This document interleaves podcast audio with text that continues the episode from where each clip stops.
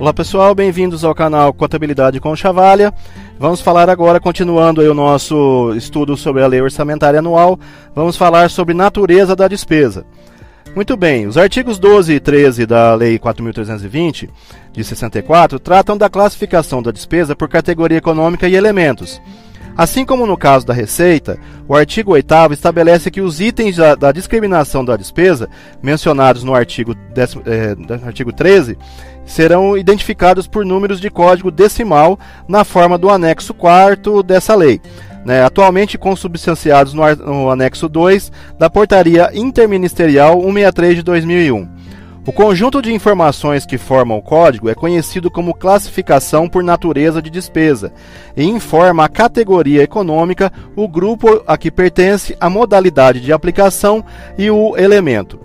Nas bases dos sistemas informatizados, o campo que se refere à natureza de despesa contém um código composto por oito algarismos que aí o primeiro é a categoria econômica da, da, da despesa, um número para o grupo de natureza da despesa, é, dois campos para a modalidade de aplicação, dois para o elemento da despesa e dois para o desdobramento do elemento ou subelemento.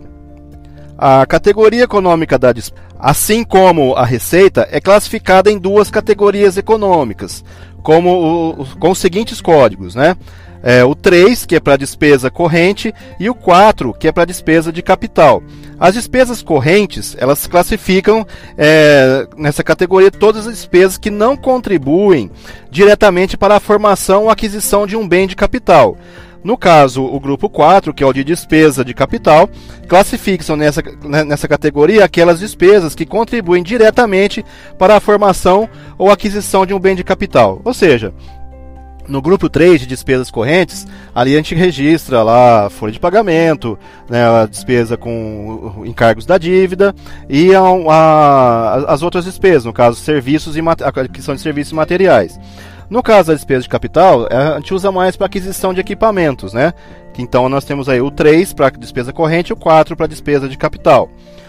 O grupo de natureza de despesa é um, é um agregador de elementos que, de, de despesa com as mesmas características quanto ao objeto de gasto, conforme vão discriminar aqui.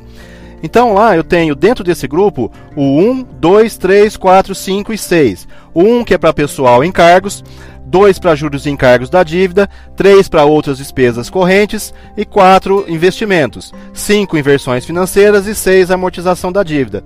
Então aí a gente conjugando o, o, grupo de natureza com o de categoria econômica, a gente já vai formulando lá o que é aquela, aquela, aquele 3390, 4490 que a gente está acostumado a ver na lei orçamentária, tá certo?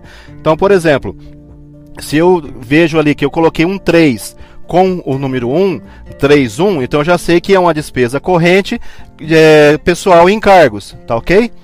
A modalidade de aplicação, ela destina-se a indicar se os recursos serão aplicados mediante transferência financeira, inclusive a decorrente de descentralização orçamentária para outras esferas de governo, seus órgãos ou entidades, ou diretamente para entidades privadas sem fins lucrativos ou, e outras instituições, ou então diretamente pela unidade detentora do crédito orçamentário ou por outro, ou por outro órgão que, ou entidade no âmbito do mesmo nível de governo. A modalidade de aplicação objetiva, principalmente eliminar a dupla contagem dos recursos transferidos ou descentralizados. No nosso caso lá do município, o que a gente vê muito lá é o código 90, que é 3190, 3390, 4490, ou seja, são aplicações diretas. Quando a gente vê um código diferente, aí nós precisamos ver lá na, na, tabela o que quer dizer esse código. Por exemplo, eu vejo lá um 3220, seria uma transferência à União. Né? 3, é, ou seja, é a União que vai executar aquela, aquela, aquela despesa. Então, assim, se você vê, a maioria das vezes 3390 é a aplicação direta. Tá ok? Com relação ao elemento da despesa, aí é um número maior ainda de códigos, né? Ele tem por finalidade identificar os objetos de gasto, tais como vencimentos e vantagens fixas, juros, diárias, material de consumo, serviço de terceiro prestado sob qualquer forma, subvenções sociais, obras e instalações, equipamentos de material permanente, auxílios, amortização e outros que a administração pública utiliza para a consecução de seus fins. Os códigos dos elementos de despesa estão definidos no anexo 2 da, da Portaria Inter, eh, Interministerial 163 de 2001. É vedada a utilização em projetos e atividades dos elementos de despesa 41, que é contribuições, 42 auxílios e 43 subvenções, o que pode ocorrer apenas em operações especiais. Também é vedada a utilização de elementos de despesa que represente gastos efetivos em, em operações especiais, tipo o 30, o 30, 36, 39, 51 e 52. Esses aí são, eles não podem ser utilizados lá dentro do, do operação especial.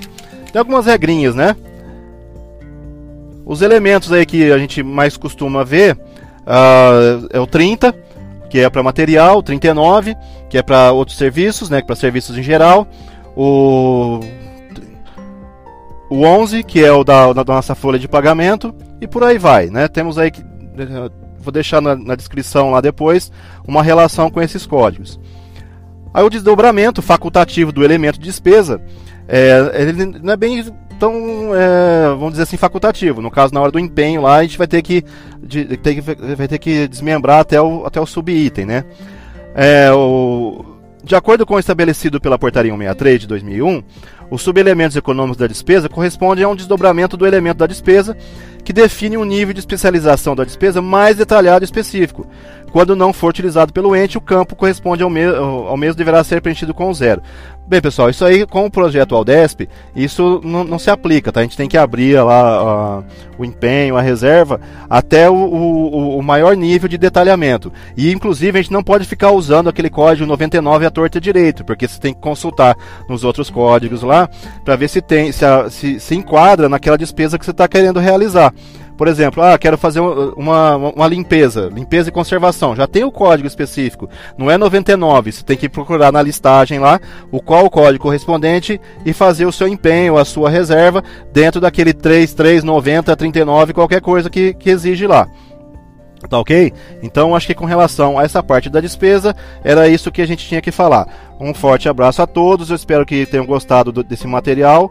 É um um bom final de qualquer coisa para todo mundo e até, até o próximo áudio, próximo vídeo. Falou, um forte abraço e até mais.